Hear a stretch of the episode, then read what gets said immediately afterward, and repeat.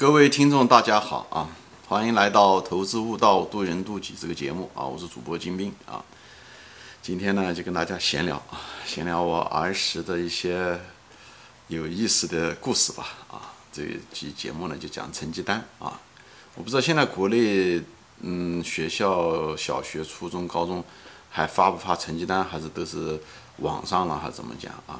我们那个年代的时候，嗯。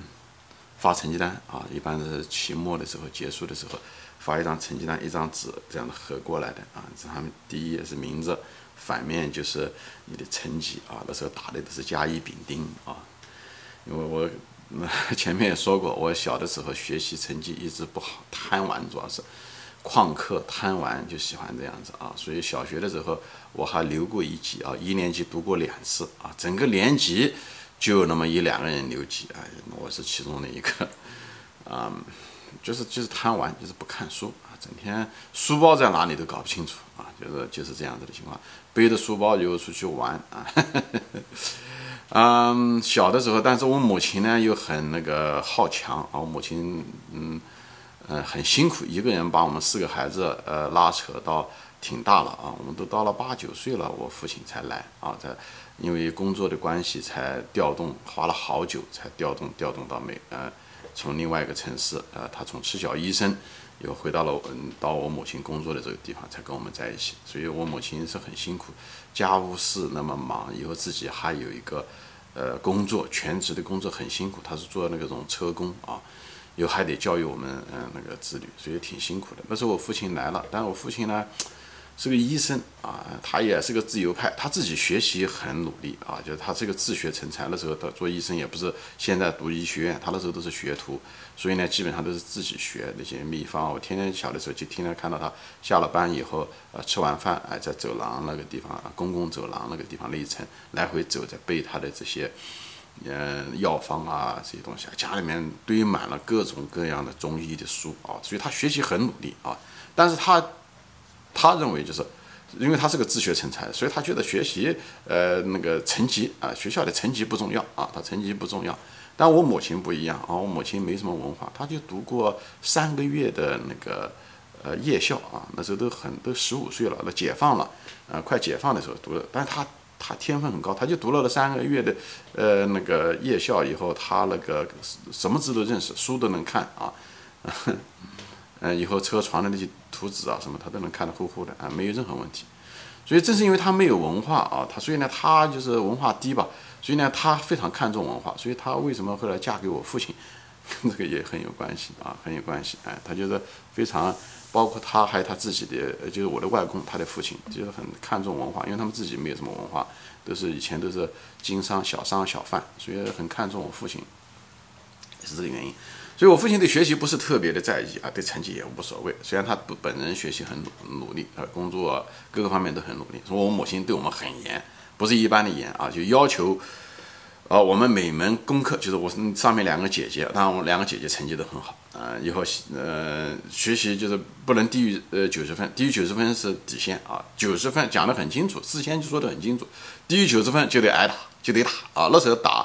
大人打小孩可是打得很凶啊！我母亲，我是家里面，其实我是被最宠爱的。我母亲非常喜欢我啊，嗯，就是上面有两个姐姐嘛，我也是大儿子，所以呢，她很喜欢我，啊且一直在她身边长大的那个弟弟啊什么的，有的时候还在乡下啊，所以呢，最宠爱的是我啊，但是也没办法，我的学习确实最差，所以她每次都说我是肥田出鳖道。后来呢，什么发生了什么情况呢？就是我每次的时候成绩单一来，那个成绩单都是拿那种钢笔字，蓝色的钢笔字写的甲乙丙丁分数啊。以后呢，我每次拿到的这东西，我都不知道怎么样子，分数都很低。以后我就拿了个草皮，那个草，擦皮草，那个擦皮那个质量的时候，那时候的擦皮质量很差，那银行里面还有沙子一样的，擦擦擦就把那个想改了个成绩啊，给我母怕给我母亲看到啊，改了个成绩，改的七六八，自己字写的就很难看，有个擦的那个痕迹到处都是的啊，你可以想象那个狼狈啊，就差点把那个纸都能擦通了。以后就这样，以后改了个成绩，以后家里面只有我敢改，他们几个人都不敢改啊，因为他们成绩也不需要改，成绩都很好。所以我每次拿到这个成绩单的时候，要么就是我是最好的，最好的策略呢，就是什么，给我父亲啊，我父亲因为他不是特别在乎，所以呢，大不了批评一下，啊，你要下次要努力啊，什么就算了。那我如果遇到我母亲的话，要不然他就打我啊，打的时候相对来讲没有他们那么重。呃，或者是呢就显得很失望啊，就是所以让我觉得心里面很难受。所以我的第一人选是给我父亲看啊，是这样子的。呃，就我就想到了有一次的时候，期末考试大概是一年级还是二年级，好像是二年级的时候啊，就是那个成绩单下来了以后，成绩不好。以后那次呢，我的弟弟不知道什么原因呢，他也没考好。我们两个因为发成绩单都是同一天嘛，他比我小一岁，他的成绩呢大概是我忘了是八十七分还是八十九分，分就差了一点点，你没达到我母亲的最低分数线九十分。我呢，呃，分数考的也很低啊，我一看我的只有六十五分。以后呢，我们两个一块就哆哆嗦嗦的就上楼了。我们家是住在四层。以后母亲在家啊，她那天休息还是什么，还是周末，我忘了。以后应该是休息。以后我们就上去了。我想，我就跟我的弟弟说，他也很怕，因为他特别怕我母亲。哎，我呢稍微好点，因为我是个宠爱。他想，那你先上去，他妈妈喜欢你啊。他的意思讲，如果我分数低的话，我的话，那么他也不会打，因为他分数比我还高嘛，那照讲也不应该打。以后呢，我也害怕，因为分数太低，六十五分。我想，那你先上去。我说你分数毕竟差一点点，八七八九应该不会的。我在想，如果他要不打呢，我还有机会不会打。然后呢，最后他就先上去了，先上楼。以后我在三层，我就在听那个声音啊，所以呢，我就没上去。他就他傻乎乎的就上去了，上去了就他觉得八十七分、八十九分还行啊。看我哥反正下面更低，他不知道他是第一个见我母亲的。没有想到进去以后，我也不知道他怎么样面对我母亲的。反正两三分钟以后，我就听到我母亲在打他，他在他这个人又不怎么叫。我的弟弟不怎么叫，就都能听到打的声音，还有我母亲叫骂的声音。以后就过了几分钟以后，就哒哒哒咚咚咚咚咚咚咚，以后从那楼上跑下来，就爬那个楼梯，从四层很快的速度跳到三层。我一看他这种情况就知道不妙了，我掉头就跑。所以我们兄弟两个就从四层到楼梯飞快的跑跑下来。以后我们家面前有一座山叫石山，那座山不高，我们喜欢经常玩的地方。以后我们俩就跑到山上去，以后不敢回家。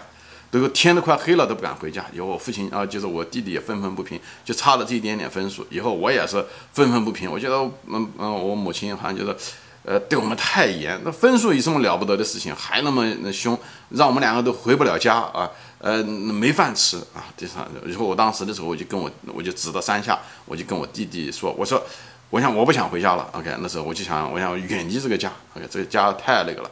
啊，这分数都不低，呃，父母母亲都不住骨肉之情啊！我想，我情愿在那个地方，OK，我在那地方建一个茅草屋，OK，用石头码一那个茅草屋出来啊，以后娶一个老婆，生几个孩子，我想从此我以后就不回家了。我那时候也就是九岁十岁，嗯，以后呢，我弟弟就没怎么做声啊。以后回了家，以后晚上了，漆黑了，也默默沉沉的又回到家了。回到家，我母亲说：“你们俩怎么搞了这么长时间才回家？”